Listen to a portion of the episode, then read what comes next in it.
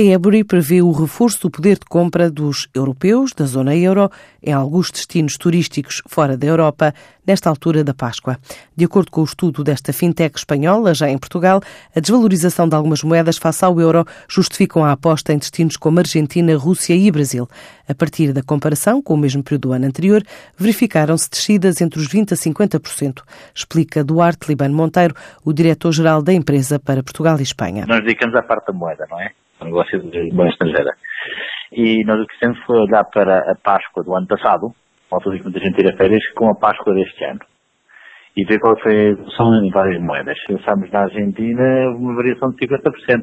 Portanto, para quem quiser ir à Argentina, bem mais barato neste momento, pode gastar em melhores hotéis e, ou fazer uma viagem mais longa. Ou então, aproveitar e ir, ir visitar a Argentina porque está mais barata. Temos a Argentina, a Rússia e o Brasil, assim como os destinos uh, com maior desvalorização. E, e se pensamos no Brasil, que é uma zona um local onde os portugueses gostam muito de ir, voltou a haver uma desvalorização muito grande neste último ano é, à volta de 21%, desde a Páscoa do ano passado para a Páscoa deste ano. Para quem gosta de opções mais próximas, esta análise indica o Reino Unido como uma alternativa com a Libra a reboque do Brexit a desvalorizar quase 4% face ao euro no decorrer do último ano, além de outros destinos. Nós estamos dizendo o Reino Unido como uma zona dentro da Europa que para quem quer viajar foi a desvalorização, mesmo depois o Brexit, a desvalorização mais, desvalorizou mais um bocadinho, mais 4%, à volta de 4%.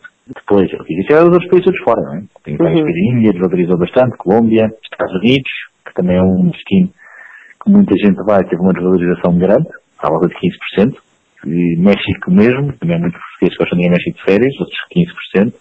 Mas há assim vários países que tiveram uma desvalorização relativamente grande. Isto é simpático para quem vai de férias. México, Colômbia e Nova Zelândia são também apontados como outras opções para viagens interoceânicas no período da Páscoa. Já para o verão, a Ebury considera que ainda é cedo traçar uma estimativa, mas realça as condições de mercado. Pensamos nas moedas mais importantes que dar o, o dólar ou a libra, o dólar está bastante desvalorizado, não é normal desvalorizar tanto no ano, não é? Tem muita volatilidade os analistas esperam que haja um bocadinho, uma correção, não é? Portanto, uma valorização do, do dólar frente ao euro. O mercado está um bocado irracional.